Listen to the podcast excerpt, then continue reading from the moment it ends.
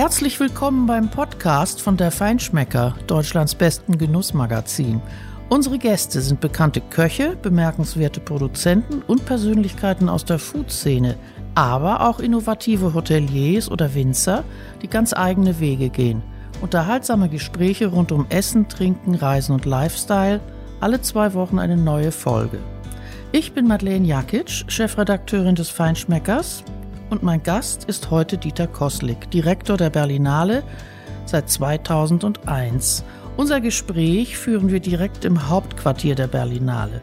Am 7. Februar startet nun die 69. Auflage der Berlinale und zugleich dreht der Mann mit dem roten Schal und dem berühmten Hut in den kommenden zehn Tagen seine letzten Runden auf den roten Teppichen dieses großen Publikumsfestivals.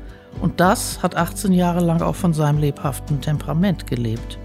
Diese Unterhaltung handelt aber nicht von Abschied und Wehmut, sondern von guten Brezeln, von Lieblingsökomärkten in Berlin und vom kulinarischen Kino, das als eigene Sparte der Berlinale seit 2007 viele Zuschauer anlockt.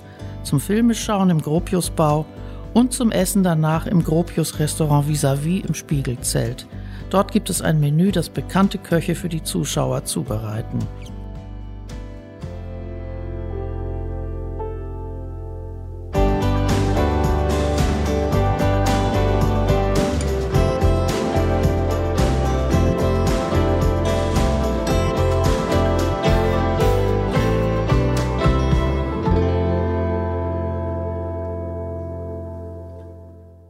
Lieber Dieter, die erste Frage. Du bist in zweierlei Hinsicht ein Experte, um diese erste Frage zu beantworten, nämlich weil du in Pforzheim geboren und aufgewachsen, also Schwabe bist, und weil du deine Kindheit direkt über einer Bäckerei verbracht hast. Die Frage lautet, was unterscheidet eine gute Laugenbrezel von einer schlechten? Oh, das ist relativ einfach zu sagen, wenn man mal eine schlechte erwischt hat.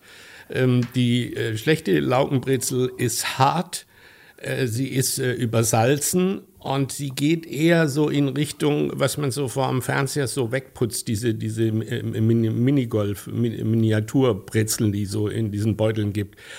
Nee, ich sage mal, was eine gute ist, weil äh, schlechte, äh, es ja. gibt so viele schlechte Brezeln, das kann man sich gar nicht vorstellen.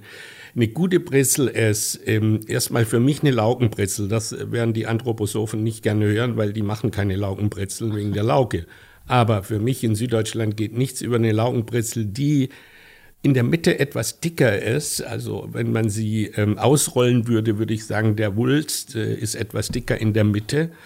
Und der muss, äh, in Englisch gibt es einen Begriff, doughy, man muss das so ein bisschen drücken und dann muss die Brezel aber wieder zurückkommen. Also die darf nicht zerdrückt sein, weil dann ist sie zu trocken. Also es muss ein federnder Teig Es muss ein sein. federnder mhm. Teig sein. Es gibt ja so manchmal so Koch... Ähm, so Kochdinge, die man wissen muss, da muss man so draufdrücken, dann weiß man ganz genau, aha, wenn das wieder zurückkommt, dann ist äh, das Gericht äh, perfekt. Äh, dann ähm, muss sie ähm, gesalzen sein, aber nicht zu viel. Heute sind die Brezeln unglaublich gesalzen und heute wird auch Glutamat auf die Brezeln gemacht. Es gibt eine berühmte Brezelkette. Äh, da wird nicht nur auf die Pizza Analogkäse drauf gestreut, sondern äh, da werden auch andere Dinge auf die Brezel getan. Das schmeckt natürlich mecker super, aber das kann ja jeder. Nein, äh, die richtige Originalbrezel hat eigentlich außer Lauge und Salz und Salz in der Brezel im Teig. Ist ja ein relativ einfacher Teig eigentlich nichts. Es ist ein pures Gebäck. Woran kann man denn äh, eine bayerische Brezen von einer schwäbischen Brezel so als, als äh, Zugereister unterscheiden? Ja, als Zugereister hat man da, glaube ich, seine Schwierigkeiten. Aber im Prinzip ist es das, was ich geschildert habe. Die bayerische Brezel ist übrigens auch gut. Ja, die schmeckt besonders gut natürlich zum Bier, die bayerische Brezel, während wir die Brezel ja in Baden-Württemberg auch mal zum Glas Wein nehmen. So ist es ja nicht, ja. Und die ist auch ein bisschen härter normalerweise äh, als die schwäbische Brezel. Und äh, wir essen die mehr als auch in, in Baden-Württemberg als Butterbrezel. Das muss man äh, wissen. Also wir schneiden die auf, äh, streichen Butter drauf. Ich sage das, das deshalb. Wir auch bei der Berlinale haben letzt einen Empfang gemacht mit Butterbrezeln auf meine Anordnung.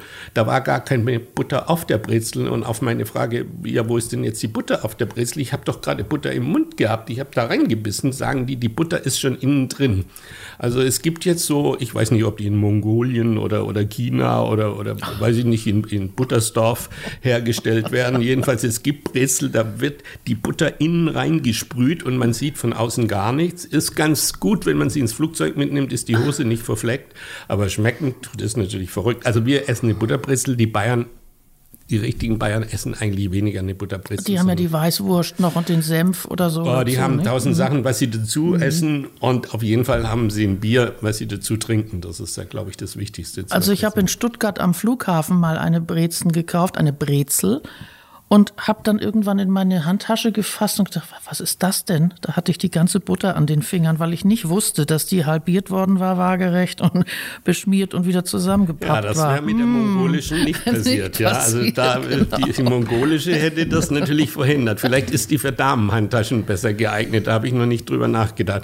Übrigens interessant, eine der besten Butterbrezel meiner Meinung nach gibt es bei diesem Bäcker. Und zwar, wenn man in Stuttgart zum Flughafen rauskommt, gleich rechts. Und das ist so ein typisch schwäbisches Feinkostgeschäft, was es da gibt. Und da gibt es auch frische Brezeln. Da, wenn ich nach äh, Stuttgart geflogen bin, öfters mal, äh, das war mein erster Gang. Das ist in meiner DNA. Ich kam da überhaupt nicht vorbei, sondern habe mir die geschnappt und habe die gleich verputzt. Einen schönen Gruß an deine DNA. Ich habe dir vom Hamburger Bahnhof, Dammtorbahnhof, eine Brezel mitgebracht. Probier die doch mal bitte und erzähl mal unseren Zuhörern, ob die was taugt. Wie ist die denn so, wenn du sie so testest? Ja, ist die von heute? Ja, die habe ich heute Morgen gekauft um also, 9 Uhr. Ja, also der, der, der Doughy-Test ist halb gut weil es bleibt schon so ein bisschen drin. Das heißt, die Oberfläche bricht jetzt auf, also die Laugenoberfläche bricht jetzt auf. Sie kommt nicht ganz zurück. Äh, sie sieht nicht, sie glänzt nicht schön, muss ich sagen. Also sie, sollte eigentlich diesen Glanz haben. Sie sollte diesen Glanz mhm. haben und sie müsste auch ein bisschen mehr dunkelbrauner sein, so wie, ein, wie, ein Stein, wie eine Steinpilzmütze mhm. äh, müsste sie aussehen. Und jetzt äh, breche ich die mal, weil dann, dann sieht man schon mal, wie es weitergeht. Äh, so, das ist ein, ich, ein fester Teig. Also die könnte man als Butterbrezel auf jeden Fall essen. Aber es ist ein bisschen Ort, die ist auf jeden Fall aufgebacken, gar kein Problem, gar keine Frage. Und jetzt gibt es noch etwas, wo wir nicht drüber geredet haben bei der Brissel, nämlich äh, da, wo sie quasi so verschlungen wird. Verschlungen mhm. wird. Das ist ja ein Arbeitsgang. Wenn, ich habe das ja noch gesehen, also bei dem Bäcker, wo ich da war, da, wie man das macht. Das wird also so ausgewählt, wie man Schupfnudeln macht, muss ich sagen. Das ist vielleicht eine große Schupfnudel. Und dann nimmt man rechts und links äh, das in die Hand und wirft das mit einem gekonnten Schwung und dann hat man diese Brezel. Und das das gute Stück, wo das äh, verschlungen ist, dieses gute Stück, das hat auch seine eigene Qualität.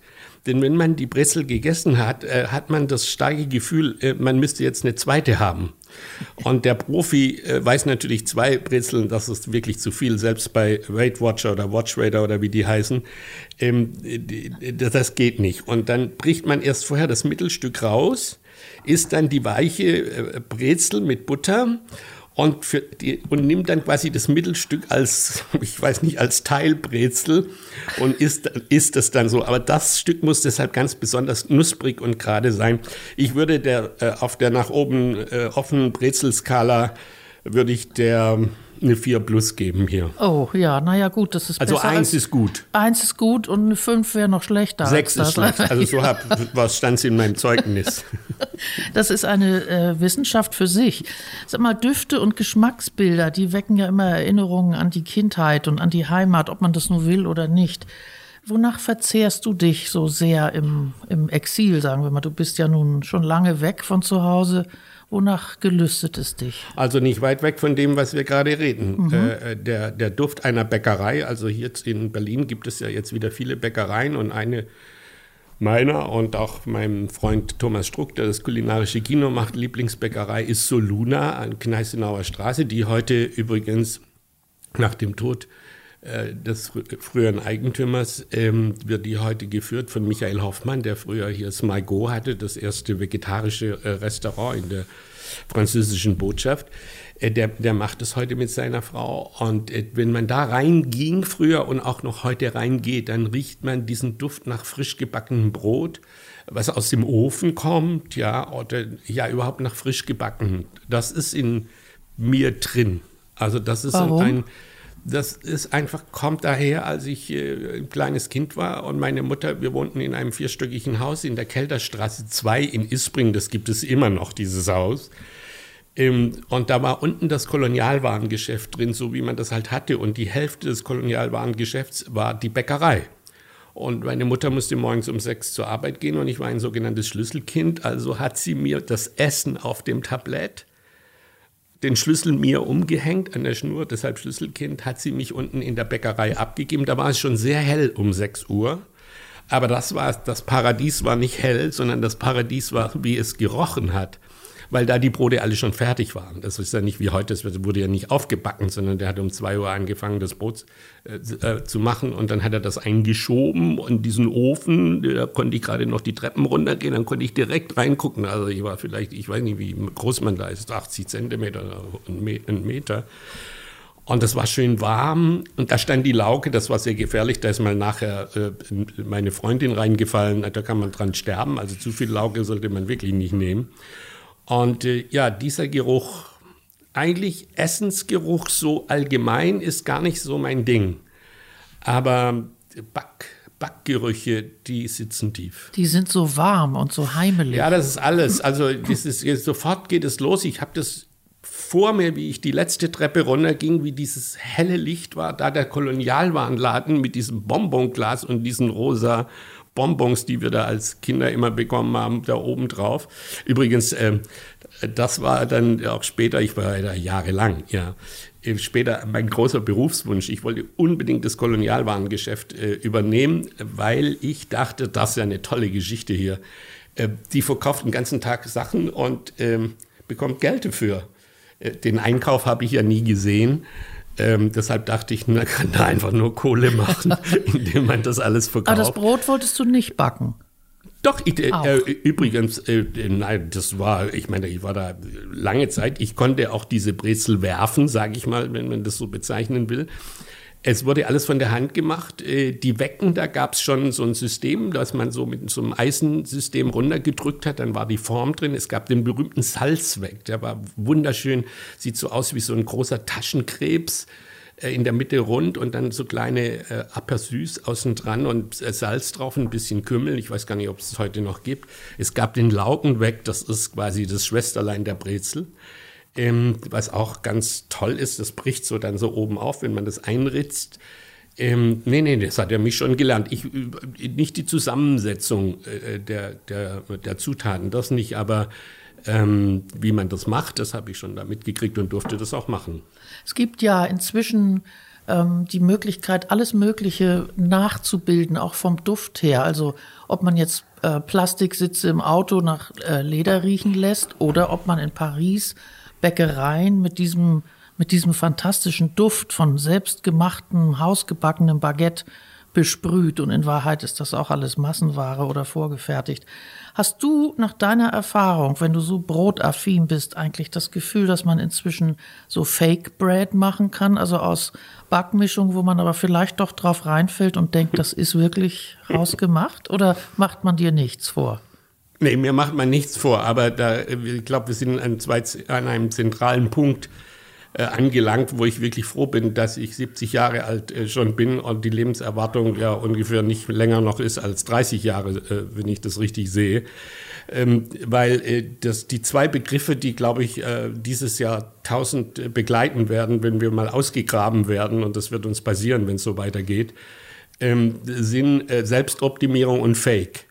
Also ich habe das Gefühl, es gibt nichts mehr anderes. Die Leute selbst optimieren sich bis zum äh, geht nicht mehr. Bis zum Fake. Ja, bis zum Fake, äh, weil das die Selbstoptimierung ja selbst ein Fake ist. Und der Rest ist eigentlich alles Fake. Aber das ist nicht so neu. Ich erinnere mich noch, als ich die Ökotipps bei Konkret geschrieben habe, 1982, was auch ein erstaunliches äh, Seite war, weil alle gesagt haben, was soll das denn? Formaldehyd im Shampoo, das ist doch kein Problem für einen Linken. Ja, es war nicht für einen Linken ein Problem, aber für alle anderen auch. Äh, oder äh, Schwefel und Zusätze im Wein, äh, das war schon damals, das ist über 300 Zusätze gab in Lebensmittel, Gerüche, äh, äh, Geschmacksverstärker. Ähm, man hat damals übrigens Bordeaux durch Asbestsiebe gegossen, damit sie funkeln. Das muss man sich alles mal vorstellen. Und in der Rührschüssel von meiner Mutter in der grünen, die war mit Cadmium grün, orange und rot gefärbt. Also das war die Zeit 1982. Da fing das schon an. Heute sind wir viel mehr sophisticated. Da denkt ja gar keiner mehr drüber nach, was das ist. Ähm, nein, äh, es ist immer mehr Fake. Es ist alles eigentlich Fake. Ja, das haben, das haben wir nun davon. Ja, dass wir Inter Internet äh, haben. Ja, äh, ist nun alles Fake. Jeder, jede dumme Nuss kann heute ins Netz irgendwas reinreden und äh, die anderen schreiben es einfach ab. Und äh, da muss ich mal sagen, dagegen muss man sich wehren. Und ich bin froh, dass ich schon sehr früh auch bei so einer Abwehrkompanie gelandet bin, nämlich bei den Slowfoodlern die ja heute eine große, eine große Truppe sind, über 100.000 Leute oder mehr als 120.000 weltweit äh, mit Präsident Carlo Petrini. Äh, abwehren kann man das ja nur, wenn man weiß, wie authentisch Lebensmittel hergestellt, gekocht, äh, gegessen, gerochen, geschmeckt werden. Sonst kann man ja gar nicht feststellen, ob es Fake ist. Hast du denn von deiner Mutter das eigentlich im Grunde auch schon mitbekommen? Hat die für dich auch gekocht, wenn die äh, zu Hause war, endlich von ihrer Arbeit und überhaupt noch Kraft und Zeit dafür hatte? Also ist Kochen zu Hause bei dir ein Thema gewesen? Gibt es Rezepte von deiner Mutter, die du noch nachempfinden kannst? Oder ist das keine nee, nee, große nee, nee, nee, alles, äh, alles, alles, alles, was du gerade gesagt hast, äh, gibt es und das hat ich und das ist interessant. Die Fastfood-Industrie, die Fastfood-Industrie lebt ja davon, dass, äh, oder das behaupten die Leute, dass sie nicht mehr kochen können, weil sie zu viel arbeiten. Und, und sich dann selbst optimieren. Bei genau, bester Zeit optimieren sie sich mhm. natürlich selbst mit Fastfood. Mhm. Äh, und, äh, die, und dann wird das noch angeliefert. Ja, äh, auch fast, ja, innerhalb von 20 Minuten. Und äh, das ist ganz interessant. Meine Mutter war es genau umgekehrt. Meine Mutter musste wirklich arbeiten von 7 Uhr, halb sieben im Morgen bis 18 Uhr am Abend und kam um 19 Uhr an, aber meine Mutter hat jeden Tag gekocht und sie hat vorgekocht. Und meine Mutter hat um 4 Uhr morgens schon Kuchen gebacken. Das habe ich auch noch in der Nase. Das war mir manchmal ein bisschen zu viel, weil sie hatte dann auch die Angewohnheit, wir sind ja in Süddeutschland, dass sie da gleichzeitig auch die Fenster aufgemacht hat. Das ist um 4 Uhr morgens auch äh, in Baden-Württemberg äh, ziemlich schattig. Ja. Aber gut, das hat sie gemacht und sie hat immer gekocht. Und ich habe ihr Rezeptbuch, ich, ich habe sie es schreiben lassen. Ähm, ich habe meine Mutter das schreiben lassen, weil ich wusste, äh, das sind einfach Rezepte, die, ja, die sind mit meiner Mutter, äh, ja. äh, von meiner Mutter und die hat mich natürlich geprägt. Sag ich, mir mal zwei Beispiele. Ich war ein schlechter Esser, muss ich dazu sagen, ja. aber ich habe, natürlich kann ich äh, zwei Gerichte sagen. Das, das Ultra, das Nonplusultra war natürlich ihre handgeschar äh, rein geschabten Spätzle äh, äh, übrigens äh, mit nicht zu streng riechenden Käse und also Käse, es waren eigentlich Käsespätzle, ja, aber leicht mit Käse. Oben drüber abgeschmelzte Zwiebel und dann Petersilie. Sieht übrigens auch schön aus. Ja, wenn man ein Element vergisst, ist es nicht so gut und sieht mhm. auch nicht so schön aus. Und dann natürlich das Allergrößte, äh, das ist wirklich ähm, ein wunderbares Gericht. Das gibt es auch heute noch bei uns. Muss man auch sich ein bisschen anstrengen, ein bisschen Zeit haben. Äh, das sind äh, Schupfnudeln. Wir sagen äh, bei uns Bubenspitzeln, weil das auch die Form hat, also jedenfalls je nachdem, wie groß man sie macht.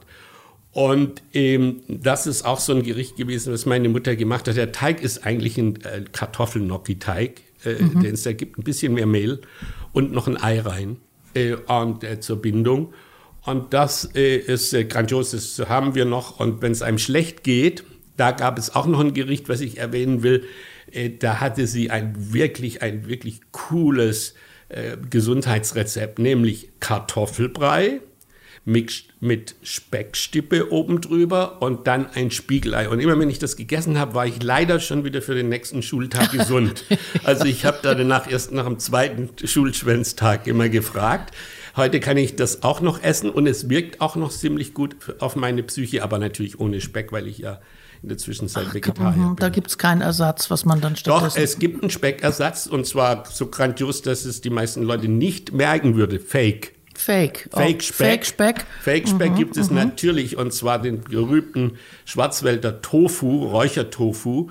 Äh, also ich schwöre, wenn ich den nach dem Rezept von meiner Mutter den Zwiebelkuchen mit Speck ersetzt durch Räuchertofu mache, da möchte ich mal sehen. Das merkt da, kein Schwein. Das, ein Schwein würde es vielleicht noch merken, dass es selbst nicht drin ist, aber die anderen nicht. Du kochst doch selbst auch. Ne? Mhm. Und ähm, was war das erste Gericht, was dir richtig gut gelungen ist? Wo erinnerst du das noch und für wen du es gekocht hast? Ich hab, äh, äh, ich weiß, dass das allererste Gericht, äh, was ich wirklich, äh, was mir erst, was mir wirklich schlecht misslungen ist, waren diese Schupfnudeln, weil ich habe meine Mutter immer, meine Mutter war dann auch nicht zu Hause und als ich dann 13, 14 war, haben wir bei mir zu Hause gekocht. Und zwar kochen und kiffen. Das ja, war oh, ja. damals natürlich mhm. die Zeit. Und eben also ich weiß noch, dass wir da in der Küche standen und unsere Hände sahen wirklich aus, da klebte der gesamte Teig dran. Wir haben nicht ein einziges Schupfnudeln äh, rausbekommen. Aber äh, wir haben dann ein Curry äh, hergestellt, weil ich weiß noch, dass ich mit meinen Freunden, da muss ich so 14, 15 gewesen sein, sind wir nach in den Iran gefahren, natürlich mit dem VW-Bus. Und da gab es ein wunderbares Gericht und das war Reis, weißer Reis, ja. Und das war mit einer Art ähm, Kurkuma so rundum bestreut. Das sah wunderbar aus. Und da war ein rohes Ei äh, in so einen kleinen Krater, in so einen kleinen, ja, in einen kleinen Krater rein äh, äh, getan und außenrum wurde das noch mit frischen rohen Zwiebeln dekoriert. Das haben wir nachgekocht, wobei Kochen ist ja da nicht sehr hm, viel, der Reis muss gekocht werden. Aber das war das Gericht und das haben wir gerne gegessen, sage ich mal. Und auch sehr oft und sehr lange. Bist du denn beim Kochen so ein Typ, der romantische Menüs macht und auf dem Tisch die Kerzen anzündet, zum Beispiel für deine Frau Wilma? Also wir kochen, im, wir, wir haben immer Kerzen an, auch schon beim Frühstück, weil das, weil wir frühstücken morgens. Also wir haben einen 14-jährigen Sohn und der geht in die Schule und ich bestehe da drauf und das auch, das haben wir immer gemacht und das hat sich auch nicht geändert. Wir frühstücken da, ja, unterschiedlich. Er isst äh, Müsli und Joghurt und äh, solche Dinge. Äh, äh, aber ähm, wir zünden da immer schon Kerzen an und wenn wir essen auch. Äh, das ist ein, das hat einfach was atmosphärisches, aber so erotische Menüs, also Muskatnussen und äh, äh, rote Beete gemischt mit Zimt und Sternanis und so, was man so alles denkt, was dann einem später hilft. Äh, Ihr seid ja auch schon verheiratet. Ja, ja gut. Aber vielleicht gibt es eine neue Zutat. Müssen wir uns mal umschauen. Ich möchte gerne was über deine persönliche, wie soll ich sagen, kulinarische Infrastruktur äh, wissen. Du bist ja häufiger umgezogen. Du hast auch in Hamburg gelebt und jetzt eben schon länger in Berlin.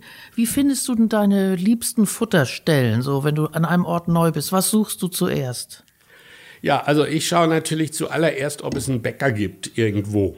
Das ist für mich mal eine ganz wichtige Geschichte. Und dann weiß ich so ein bisschen schon Bescheid.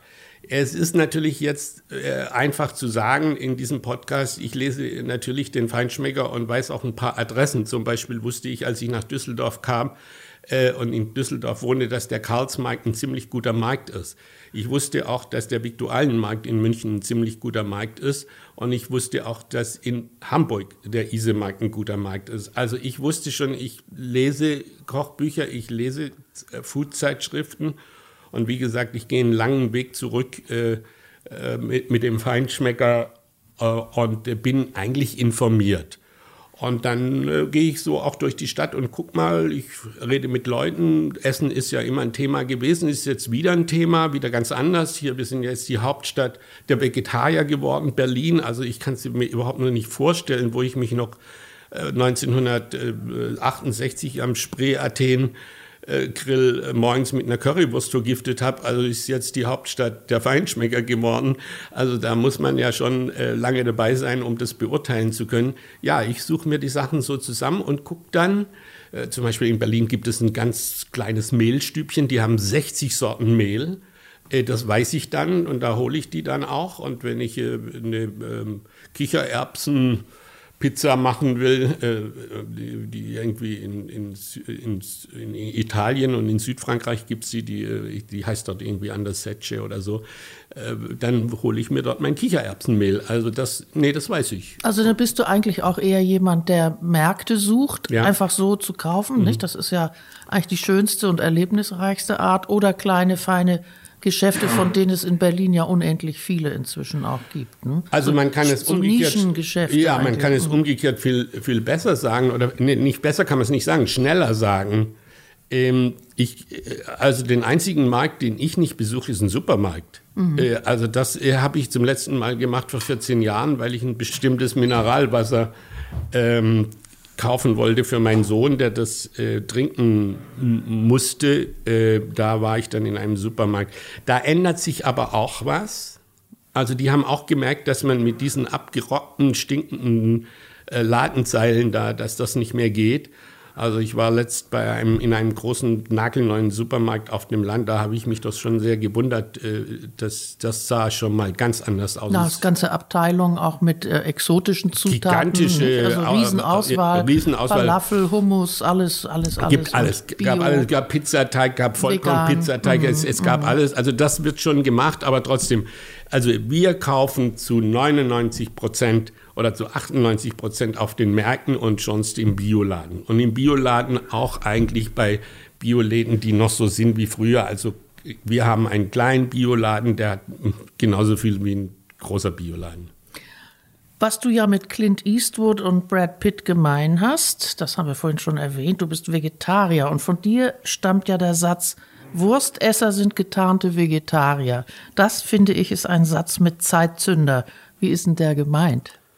Ja, der kommt noch aus der Zeit, als ich mich bei konkret mit Essen beschäftigt habe. Da habe ich mich natürlich mit der Zutatenliste beschäftigt und mit den Zutaten. Auf der Wurst steht ja nicht die Zutat. Also wenn Besser die, auf, nicht. wenn die auf der Pelle stehen würde, da wäre aber die Hölle los, ja. Und da, äh, das ist ja auch veröffentlicht worden, dass es viele Würste gibt in der Massenproduktion, die nahezu gar kein Fleisch haben sondern Sägemehl, Dickungsmittel, weiß Gott noch was. Man, man kann ja da alles reinmachen. Und dann tut man noch Geschmacksverstärker rein, die, die dann nach Wurst schmeckt. Das ist ja ganz einfach. Äh, Deshalb meinte ich, ich bin gar nicht so depressiv, darüber nachzudenken, wie, wie das mit dem Fleischkonsum nun enden wird äh, ähm, in der Welt, ähm, weil letztendlich das Fleisch wird irgendwo anders gegessen. Ich weiß gar nicht, vielleicht gibt es auch gar kein Fleisch mehr. Ähm, jedenfalls ähm, äh, ist es nicht in der Wurst oft. Nein, da vielleicht äh, nicht so sehr stark vertreten, aber im Biobereich gibt es ja schon auch. Nein, natürlich, es gibt Fleisch, ja, nicht? Also- und das würde ich zum Beispiel sagen, Nicht alles analog.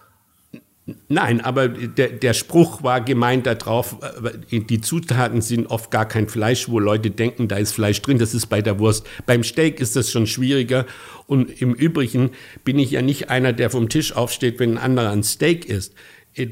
Anderer ein Steak ist, dann würde ich ihn fragen, ist es zum Beispiel von einem glücklich oder ich weiß nicht, ob es unglücklich ist, aber von einem normal aufgezogenen Tier und nicht von diesen Massenfabriken, äh, die hier äh, die zum größten Fleischüberschuss der Bundesrepublik geführt haben, der alles übrigens mit unseren Steuergeldern dann exportiert wird in Länder wie in Afrika und dort wird natürlich jede, die geringste, kleinste landwirtschaftliche Infrastruktur zerstört, ja.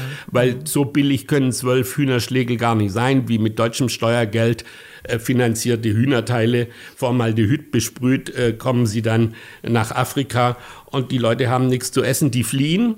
Und dann zahlen wir Steuerzahler nochmal für die Flüchtlinge. Das ist schnell Genau, gesagt ist der der, der Kreislauf. Kreislauf. Mhm. Und, in, und die, die, der CO2-Ausstoß wird ja selbst heute oder äh, diese Woche in Davos ist das Thema Nummer eins der CO2. In Davos ja, ist der erste Satz, der gestern über die Nachrichten kam, es wird zu viel Fleisch gegessen. Also die Leute sollten sich wirklich mal einen Kopf machen. Bei meiner Mutter gab es einmal in der Woche Fleisch. Das war eingemachtes Kalbfleisch, ich werde es nie vergessen. Sehr schönes Kalbfleisch, kleine Würfel geschnitten, mit Sahne eingekocht, mit Muskat gewürzt, über selbstgemachte breite Nudeln. Ein hervorragendes Sonntagsgericht. Ich erinnere mich auch. Bei uns gab es auch nur einmal die Woche Fleisch. Ja. Und sonst andere. Die. OECD ist auch die bessere Form, sich zu ernähren im absolut. Grunde. nicht? Und äh, die OECD äh, äh, hat seit 1952 ihre Ernährungsempfehlung nicht geändert. Und die heißt einmal in der Woche Fleisch. Das hat überhaupt nichts mit Öko zu tun. Das hat irgendwas damit zu tun mit unserem Körper. Wir können doch nicht irgendwie fünf Schweine im Jahr essen und dann nicht so aussehen wie die. Wer als starker Raucher die Zigaretten aufgibt, hat ja manchmal über Jahre schuldbewusste Träume, dass er wieder angefangen hat zu rauchen. Ich habe das selbst erlebt. Träumst du denn, seitdem du Vegetarier bist, nie von Maultaschen mit Fleischfüllung oder von rosa gebratener Entenbrust oder von Tafelspitz, Kalbsgulasch und dann mit so einem schlechten Gewissen keuchend aufwachen, Tränen überströmt. Oh Gott, ich habe Fleisch gegessen? nee, äh, ich, doch, ich, ich, ich war nicht Tränen überströmt, aber ich habe äh, manchmal Fleischfantasien. Äh, und zwar, also bei mir sind es, ist es ein anderes Gericht, Osobuco. Äh, das hatte ich früher auch selber gekocht, nach diesem Time Time Life Kochbuch, da, das hatte ich, das habe ich auch übrigens heute An noch. An dem man drei Tage kochen muss, bis es fertig ja, genau, ist. Ich habe da mal gearbeitet, ich kenne das. Genau, dieses äh, habe hab ich gerne gemacht und das war auch ungefähr dieselbe Zeit, wo man noch parallel dazu eine Siebecksche Lammkeule äh, braten konnte. Da war auch schon das äh, Wochenende am Montag abzusehen, wann die durch war. Ähm, das kommt mir manchmal noch in den Kopf. Ach, übrigens, also die rosa gebratene Entenbrust kommt mir komischerweise nicht in den Kopf, obwohl es eins meiner Lieblingsgerichte war. Aber dieses Ossobuco, also, äh, also wenn es äh, mal ein Tofu Ossobuco gibt, dann wäre ich der Erste, der das auf jeden Fall probieren würde. Ich glaube nicht, dass es wirklich gut schmecken würde, aber probieren würde ich das. Sag mal, ähm, die Idee zum kulinarischen Kino, wie und wann ist die denn eigentlich genau entstanden? Ach ja, es ist ja so, also wenn man aus Süddeutschland kommt, äh, da äh, ist das Essen natürlich wie in anderen Regionen auch ein großes Thema. Bei uns war das auch zu Hause ein großes Thema, obwohl es ja eigentlich schlichtes Soul Food gab, also schlicht, schlichtes Essen gab. Ähm, aber man hat da immer rumgeredet und die besten breiten Nudeln und, und also alle diese Fantasien, die man da so entwickelt. Ähm, und in Hamburg habe ich ja meinen Kollegen Thomas Struck kennengelernt, damals im Hamburger Filmbüro. Und im Gegensatz zu, zu mir hatte der auch schon, war der, mochte der auch schon gerne essen, aber der mochte noch viel lieber trinken. Und da waren wir ein schönes Amalgam, er und ich, äh, weil, ich, Entschuldigung, ich ähm, äh, äh, habe auch ganz gerne getrunken, also so ist es nicht und mache das auch heute noch.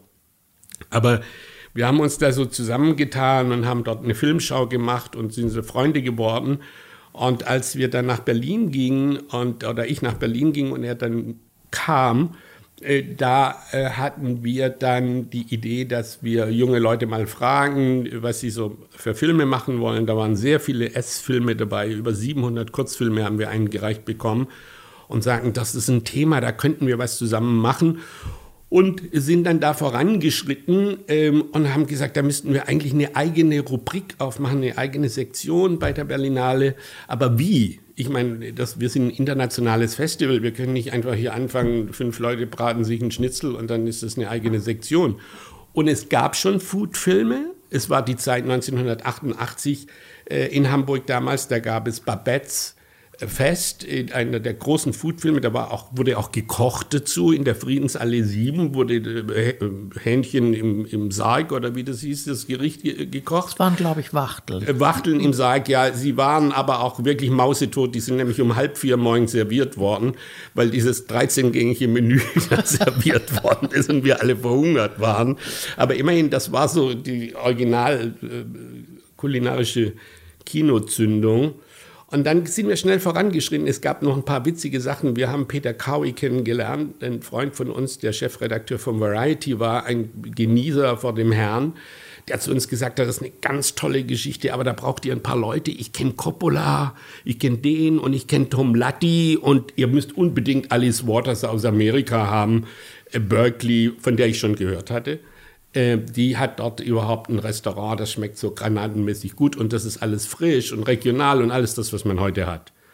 Und so kam es eines Tages, dass ich Tom Latti getroffen habe, ein Filmpionier und Co-Produzent von Coppola, der heute das Telluride Film Festival macht, was er mit Alice Waters und noch ein paar anderen gegründet hat, kamen alle in San Francisco aus dem Pacific Film Archive. Und ähm, äh, habe ihn getroffen, habe zu ihm gesagt, in Los Angeles, du, pass mal auf, wir haben da diese super Idee und Tom Luddy kennt alle Telefonnummern der Welt auswendig. Ja, ja. Und das ist wirklich, da war das Internet, das ist das, ich habe ihn mal geschildert, das lebende Internet. Also dem sagt man Alice Water und er holt sein Handy raus und hat die Nummer. Ja. Und ich sagte Alice Water und er holte sein Handy raus und tippte das ein und sagte, hier ist sie. Sie war dran, kam gerade aus dem Gefängnis in Washington, wo sie vegetarisch, sie ist keine Vegetarierin, wo sie ein vegetarisches Menü getestet hat und ein Fleischmenü. Und dann ein halbes Jahr später haben sie festgestellt, dass der Vegetarier natürlich völlig abgeschlafft, äh, nur zur Hälfte so aggressiv war äh, wie der Fleisch. Äh, Ach, das waren Menüs für die Insassen. Ja, für die ah, Insassen. Ja. Also der, der Fleischkriminelle war immer noch aggressiv, der Vegetarier, da war offensichtlich nichts mehr los. Ähm, also nur mal so. Das ist ja beides nicht richtig erstrebenswert. Ja, aber für die Gefängniskost, das ist billiger und ja. die, man musste ihnen keine Sedative geben. Mhm. Jedenfalls äh, war das der Beginn und sie hat dann mitgemacht. Es stellte sich dann raus, was ich nicht wusste, sie war die Vizepräsidentin von Slow Food. Und da schloss sich dann irgendwie so ein Kreis und tatsächlich äh, haben wir sie als Unterstützung bekommen und dann haben wir die eigene Reihe aufgemacht. Äh, Tommy Struck hat sie dann quasi übernommen, ist dann weggegangen vom Talent Campus, wie es damals hieß, mit unseren jungen Leuten und hat dann mit mir erst zusammen und dann selbst mit einem Team eigentlich das kulinarische Kino so weit gebracht, wie das heute ist. Und das wird ja in vielen Stellen und Ländern wird das ja auch nachgemacht oder mhm. ähnlich gemacht. Ähm, ja, so hat es begonnen. Relativ schlecht. Wir wollten Filme zeigen und dann anschließend gut essen, was ja eigentlich eine gute Sache ist. Das machen die Franzosen immer. Und den, äh, aber hier ist es nicht gut angekommen, muss ich sagen. Da gab es erstmal eine Mütze voll Kritik. Ja, ich meine, da nörgeln ja immer noch Leute dran. Ja, die nörgeln ja immer noch. Die nörgeln an allem. Ja. ja, die nörgeln an allem. Also jedenfalls Alice Waters war ja nun auch eine Galionsfigur in den Staaten, ne? die, die Küchenchefin des Chez Panis in Berkeley. Ähm, mit ihr im Doppelpack kam ja dann auch Carlo Petrini, der Gründer von Slow Food, auf die Bühne. Also das waren ja schon zwei Leute, die auch maßgeblich äh, Impulse geben konnten, nicht? Also auch äh, als Backup für euch mit dieser Idee, das ja, mitzutragen. Vor, ja, und vor allen Dingen waren das die beiden Pole, die man, die wir gebraucht haben, weil auf der einen Seite ist da Carlo Petrini, der, ich würde mal sagen, das ist ja auch ein Food-Politiker, wenn es sowas überhaupt gibt. Äh, aber jedenfalls ein Food-Aktivist, so würde ich mich ja auch einschätzen. Ähm, äh, also ich habe letztes am, am, Flughafen mal wieder ordentlich rumgeschrien, als Frau Glöckner äh, äh, mit der Frankfurter Maschine gelandet ist und habe dann geschrieben, vom Wein zum Schwein, weil sie ja da den armen Fergeln da Dioden abknipsen äh, äh, lässt mhm. ohne Betäubung. also der Carlo Petrini hat ja Slow Food politisch gegründet. Das ist ja jetzt nicht der Feinschmecker, sondern der, hat, der wollte sich einfach dem Fast Food wehren und, äh, und auch, äh, es ging auch noch um den Weinanbau in seiner Region, der kommt ja aus Piemont. Und, ähm, und da ist das quasi auch eine politische Organisation, was ja immer wieder zu Streit führt, übrigens bei Slow Food. Ich bin ja da Mitglied, da gibt es die, die S-Fraktion und die, die Polit-Fraktion. Und äh, naja, das ist da auch immer sehr komisch, wenn das diskutiert wird. Und auf der anderen Seite hatten wir Alice Waters, die hat das gekocht. Also die hat sich ein Netzwerk zusammengebaut und hat eine gigantische Bewegung äh, da inszeniert, äh, wo heute äh, die, ich glaube, es gibt heute 7000 Farmers Market heißen die in Amerika, wo es das alles gibt, regional, frisch, von den Bauern, ohne Zusätze, all diesen ganzen äh, Irrsinn, äh, äh, den gibt es da nicht und die Leute kaufen das, es ist riesig. also sie hat es mit angestoßen, oder? Ja, die, ja, die hat, ja. Das, die mhm. hat das physisch, äh, kochtechnisch erfunden, also ja. dass man damit kochen kann. Wir haben mal einen sehr witzigen Film gesehen, der Tommy und ich, den wir zeigen wollten, äh, beim kulinarischen Kino, von ähm, Elliot... Ähm, äh, diesem Foto, dem, dem, dem wunderbaren. Äh, nee, ich kann ihn auch immer ja, nicht der, den man, Entweder ist sein Vorname, sein Nachname ja, oder genau. umgekehrt. Jedenfalls ja. war er mal mit Pia der Frankenberg mit schönen, verheiratet. Mit den schönen Hundefotos. Der mit den Hunde, genau. Hundefotos. Der hat früher auch wunderbare Filme gemacht für Herbert Elliott. So. Ja, genau. Mit, für HBO. Und hat gesagt, wir haben mal einen Film gemacht über Alice Waters, den musst du dir mal angucken. Den haben wir tatsächlich gefunden in New York in einem Archiv und haben den angeguckt und das war extrem witzig. Das war ganz am Anfang Anfang. Sein Protagonist, der hatte immer einen, der durch diese Filme geht, saß im Anzug und Krawatte in diesem Chez Panis im Café damals, das ist 40 Jahre her oder so. Hippie-Zeit eigentlich ja. fast noch. Ja. Und ja, und da sitzt er da oben und Alice Waters steht im weißen Kittel also in der Kittelschürze, so neben ihm am Tisch und serviert ihm einen Salat mit Blüten. Und der Rest ist leider nicht schnell, äh, äh, was heißt leider, der Rest ist nicht schnell erzählt. Der hat sich zehn Minuten so aufgeregt, dass ihm eine Frau einen Salat mit Blüten servieren konnte und das war das Gericht. Und äh, also das ist ein richtiges Dokument, wie irrsinnig die Leute damals waren, weil er hat gesagt, ja, wo ist das Fleisch? Ja, wo ist ja, wo ist überhaupt alles? Ja, wo sind die Beilagen? Wo ist der ganze Quatsch und die dicke Soße und was man alles braucht? Ja, also das äh, aber Times Go By, das hat sich ja alles Gott sei Dank zum Besseren gewendet. Ich finde, das Bewusstsein über Essen ähm, und das Bewusstsein ähm, äh, über Lebensmittel und das Bewusstsein in der Zwischenzeit auch über die ökologischen Folgen unter diesem Schlagwort, das ist auch ein Programmpunkt der diesjährigen Berlinale, auch der Konsum ist politisch, denn du als Einzelner entscheidest mit deinem Verhalten, welches Auto du fährst, was du isst äh, und so weiter und so fort. Du entscheidest darüber, wie die Welt auch organisiert ist. Und äh, das hat auch, das muss Konsequenzen für den Einzelnen haben. Und wenn wir wirklich auf hoher Qualitätsstufe weiterhin essen und trinken wollen, dann müssen wir unsere Landwirtschaft und unsere Umwelt äh, schützen. Und das können wir am besten, indem wir das richtige Essen, richtig meine ich jetzt nicht vegetarisch oder nicht vegetarisch, sondern indem wir einfach nachhaltige Landwirtschaft unterstützen und indem wir diesen ganzen Massenwahnsinn, der hier äh, in der Zwischenzeit mit öffentlichen Subventionen betrieben wird, indem wir da einen Einhalt gewähren mit dem Motto, da gibt es ja immer eine Demo, die war gerade auch in Berlin, wir haben es satt. Hm. Das wäre im Grunde auch die Antwort, die du jemandem geben würdest, äh, der das kulinarische Kino belächelt und so abschätzig kommentiert und findet es nicht Berlinale gerecht.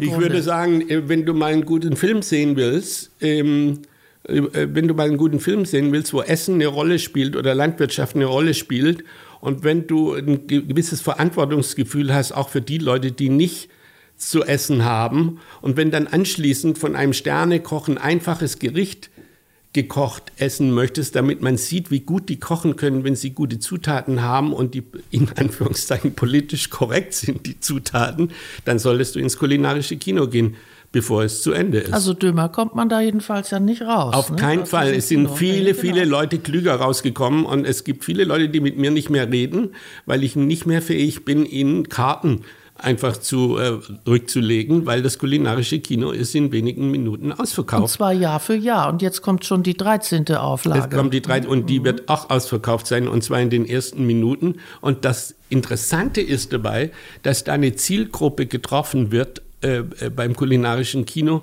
wo ich wirklich denke, das ist toll, weil das sind auch Leute, die sich, äh, die Geld, auch Geld haben, also äh, nicht alle, aber einige Leute, die auch Geld haben, die dann anders einkaufen werden und die bestimmt mit diesen Eindrücken, die sie da sehen, äh, wie die Welt organisiert ist und wie sie zusammenhängt, äh, ihr Leben vielleicht ändern. Es ist ja auch oftmals eine Frage der Prioritäten, die man setzt, nicht? Also, dass man sagt, okay, ich muss jetzt keinen, den allergrößten SUV gerade haben, sondern ich möchte eigentlich lieber gut einkaufen für, für meine Lebensmittel. Naja, das ja ist ja schon faustisch, äh, Shakespeare faustisch, was bei uns läuft. Also Essen oder SUV. Mm, genau. Also äh, das ist ja, ähm, äh, ja, da kann man ja gar nicht so richtig was dazu sagen. Aber ich kann nur sagen, mein Körper gehört mir. Und äh, der kommt ja das berühmte Beispiel. Ich habe immer gedacht, das wäre von mir, aber ich glaube, das ist von Eckhard Witzigmann. Äh, wenn ein Liter Motorenöl 28 Euro kostet und ein Liter äh, Olivenöl 3 Euro, äh, dann sollte man das vielleicht doch umgekehrt einfüllen. Ja, irgendwas stimmt da nicht, genau. dann ist doch da irgendwas. Mit Schuhcreme geht es übrigens auch um Hühnchenbrüste. Das äh, kulinarische Kino spannt ja den Bogen inhaltlich vom versponnen poetischen Spielfilm bis zu ganz harten Dokumentationen auch über die Machenschaften der Foodindustrie. Äh, das macht den Reiz dieser Reihe aus. Also für die Zuschauer, für mich persönlich übrigens auch. War dieser Mix immer so geplant, als ihr das hier geplant habt für Deutschland, so ein Kino zu machen? Ja, wir wollten ja den Leuten nicht den Appetit versauen. Ja, mhm. und haben das, das Format ist jetzt im Prinzip perfekt, weil wir zeigen auf der einen Seite schon Essfilme, wo es Spaß macht und Köche und Köchinnen, die sich einen Kopf machen, wie man in Nordrhein-Westfalen sagt, über das, was sie da tun. Äh, wir zeigen auch ökologische Landwirtschaft, wie schwierig es ist, im Demeter-Bereich immer diese Standards zu halten und so weiter und so fort. Und jetzt gibt es genügend Filme, muss man dazu sagen. Wir haben kein Problem mehr, dass es nicht genügend Filme gibt. Es gibt die weltweit. Und wir zeigen aber dann auch immer wieder Schocker. Äh, der, der größte Schocker, den wir gezeigt haben, war Food Inc., wirklich über die Machenschaften der Burgerindustrie und der, der, der Viehwirtschaft, die dazu dient und das Niederbrennen von Regenwäldern, was ja jetzt in Brasilien gerade wieder angefangen wird, um Rinder wieder zu züchten, die dann wieder bei uns mit äh, äh, genmanipulierten äh, Soja gefüttert werden und so weiter und so fort. Das ist ja ein Irrsinns-Teufelskreislauf, der da ist. Also diese Schocker zeigen wir auch und die wirken auch, die Schocker. Also ich habe zwei Kosmetikerinnen getroffen aus dem Hyatt Hotel, äh, die den Film angeguckt haben und die konnten am nächsten Tag nicht mehr ins Burger Burgergeschäft gehen. Na, guck, schon zwei Leute bekehrt. Ja, die waren einfach auf der äh, Schwelle, waren die festgefroren. Und Food Inc., der lief ja vor fast 2000 Leuten im Admiralspalast, vor das muss man Jahren, ja, ja auch nochmal sagen.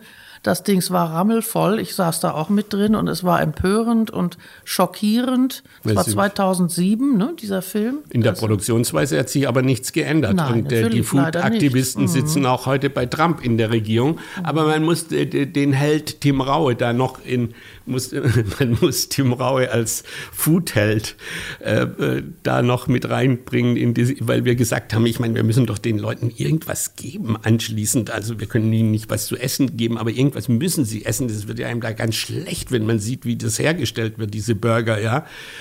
Äh, und da hat Tim Raue doch dieses Stew gemacht, also diese, das waren ähm, Kürbis mit Ingwer. Und da sind dann die Hälfte der Mägen dann wieder stabilisiert worden. Also das werde ich ihm ewig zu danken haben, dass er sich da wirklich den Kopf gemacht hat, wie man so rumgedrehte Mägen wieder stabilisiert. Ja, das also war, ein Heiler im Grunde, nicht? Auf ja, seine Art. Der, ja, das war wirklich äh, ein Kürbisheiler an dem Tag. Sag mal, Dieter, ähm, seit ein paar Jahren sind auch Netflix-Dokumentationen im Programm des kulinarischen Kinos. Äh, war die Aufführung von Netflix-Filmen für euch als Filmfestival eigentlich ein Kulturwandel oder war es nur logisch? Na, wir haben da ja gar nichts mitgekriegt. Wir haben diese Chef's Table Serie bei der Berlinale gehabt. Das allererste war ja Shiro. Das war, es ging um, äh, um einen Sushi-Mann, äh, der ein weltberühmtes äh, kleines Restaurant hat im, im, im Bahnhof in Tokio. Und äh, wir haben da einfach diese Serie, die ja bis heute läuft und wir auch immer wieder äh, Teile haben, die haben wir da gezeigt. Da hatten wir dieses Netflix-Bewusstsein überhaupt nicht und das war uns auch egal. Heute ist es das, äh, einfach die richtigen Filme für uns. Und äh, heute ist es natürlich ein Riesenproblem. Es ist eine Riesendiskussion über Netflix, äh, jetzt auch auf der Berlinale wieder. Äh, dürfen Filme eigentlich gestreamt werden, wie das heute heißt, äh, bevor sie ins Kino kommen oder müssen sie ins Kino vorher? Wir sagen natürlich, äh, Spielfilme, die im Wettbewerb laufen, die müssen vorher ins Kino kommen. Aber im Markt und im kulinarischen Kino können wir ja machen, was wir wollen.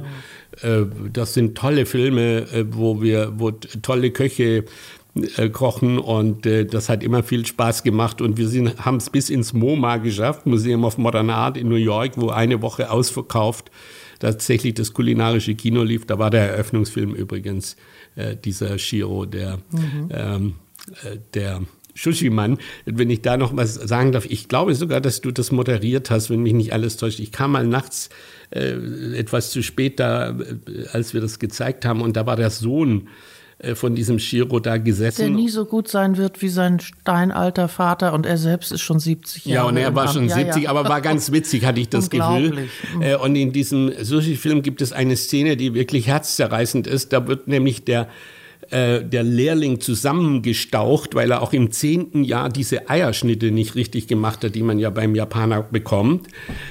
Und dann, ähm, und im elften Jahr hat es dann geklappt. Und du hattest ihn, glaube ich, gefragt, äh, sagen Sie mal, ich meine, nach zehn Jahren, das müsste doch eigentlich ausreichen, diese, äh, diese, diesen Eierstich da zu machen. Und da sagte der einfach, nein, der brauchte offensichtlich elf. Also ich meine, es sind halt andere Zeiten in Japan. Ja, natürlich, aber auch ich glaube, einen Thunfisch richtig rum aufzuschneiden, dass man das kann, das soll auch bis zu drei Jahre dauern. Ja, also ich glaube, aber in der Zwischenzeit alles, ne? hat sich die Relation verändert. Es dauert zwei Jahre 90, bis man ihn gefangen hat und den Rest dann zum Aufschneiden, weil so viele Thunfische gibt es ja nicht mehr. Na, und wenn, gehen die nach Japan? Ja, also. sofort. Sag mal, was ist ein gutes Restaurant für dich? Was ist so ganz nach deinem Geschmack? Also ganz nach meinem Geschmack ist, äh, wenn ich äh, ein, in ein Restaurant komme, ähm, wo ich mich auf Anhieb wohlfühle. Das hat damit was zu tun, äh, dass man freundlich begrüßt wird, nicht überfreundlich. Ich brauche auch keinen Promi-Zuschlag-Gruß oder sowas. Ich bin ja sowieso ein B-Promi, also ich meine, einen B-Promi-Zuschlag brauche ich auch nicht. Und, ähm, und wenn es da so ähm, entspannt ist, ich habe gerne ein weißes Tischtuch, gebe ich zu. Also ich habe es auch gern eingedeckt, so, also nicht zu viel, also muss nicht zu viel gedreht und geknittert sein. Eine weiße Serviette, eine, ja, doch eine weiße Serviette reicht mir. Schönes Weinglas möchte ich gerne haben auf dem Tisch, schönes Wasserglas übrigens auch. Und, ähm, und wenn es so eine natürliche Freundlichkeit gibt und ich dann was äh, bestellen kann, äh, wo ich auch dann zum Beispiel meine Allergien äh, aufsagen kann, ohne äh, dass äh, der äh, selbst eine Allergie bekommt, weil, weil das einfach zu dramatisch ist. Äh, ich habe ja nur, ich habe ja nur ein, ein Problem. Äh, ich, ich kann keine Gerichte mit Essig essen. Da geht mir natürlich viel verloren, das weiß ich.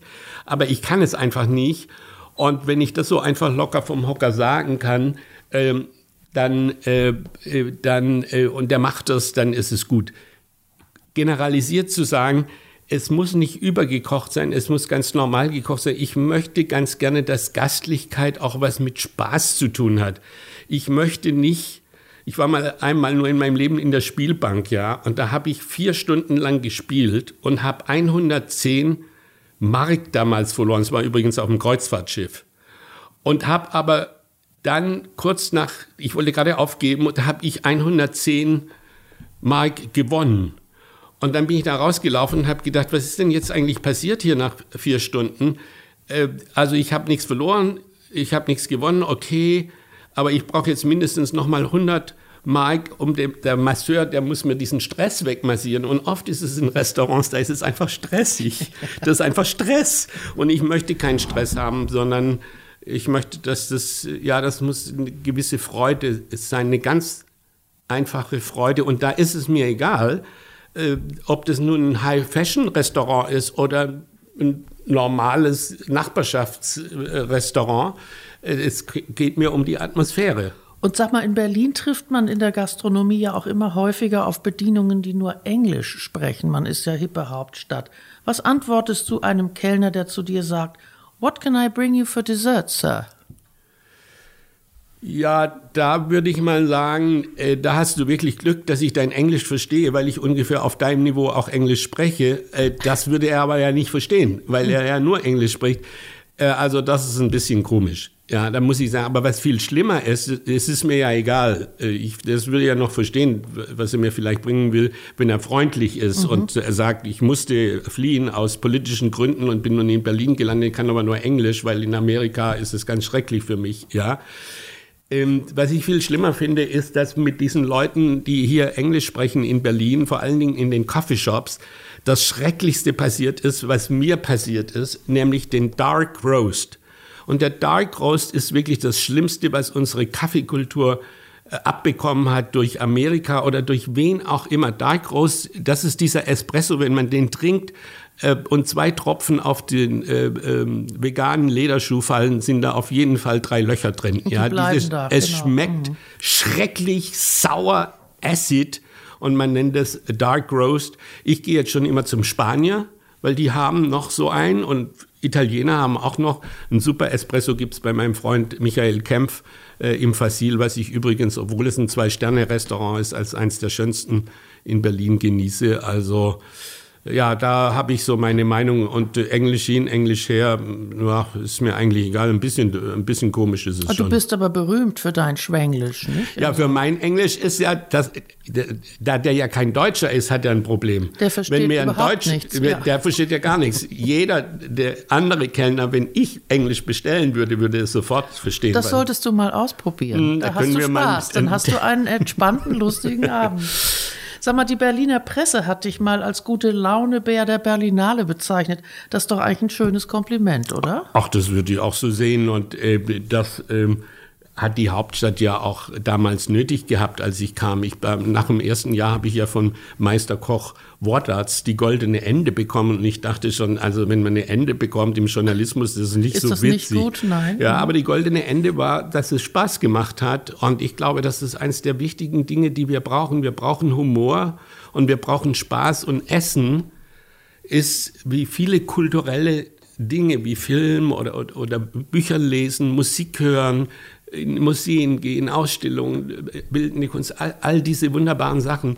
Essen ist so ein, ein, eine Sache, die jeder machen muss und die uns alle so verbindet.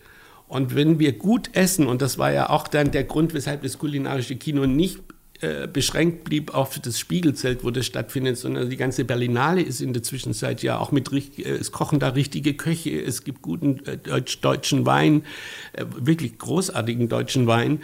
Äh, wir trinken auch mit unseren internationalen Jurys deutschen Wein, den wir gesponsert bekommen. Und äh, da muss ich sagen, das hat sich, da hat, dadurch hat sich die gute Laune der Berlinale auch verändert. Weil mit diesen sozialistischen Buffets, wo schon während der sechsstündigen Reden die meisten hinterrücks schon sich irgendwie eine heiße Bulette in die Tasche geschoben haben und sie dann auf der Toilette zwischendurch gegessen haben, die sind vorbei. Ja, Gott sei Dank. Und deshalb äh, bin ich gerne in guter Laune Bär. Sag mal, hat euch jemand jemals für das kulinarische Kino ein ultimatives Rezept für super tolles Popcorn geschenkt? Falls nee, das, das ist gibt. auch schon ein bisschen schwierig, weil die Berlinale ist ja äh, eines der wenigen Festivals auf der Welt, wo es kein Popcorn gibt. Mhm. Äh, und äh, das hat viele, viele Gründe. Popcorn an sich schmeckt ja eigentlich ganz gut. Ähm, ich esse das manchmal mit meinem Sohn. Ich bin jetzt nicht der große Fan, aber leider ist es so, dass im Kino äh, wir können uns das nicht erlauben, weil die Kinos, äh, da müssen anschließend Reinigungstrupps äh, in hunderter Stärke mhm. da rein, um das innerhalb von 20 Minuten äh, wieder, ähm, äh, wieder sauber zu machen. Aber in der, in der Hochküche gibt es ja jetzt überall auch auf den Tellern Popcorn.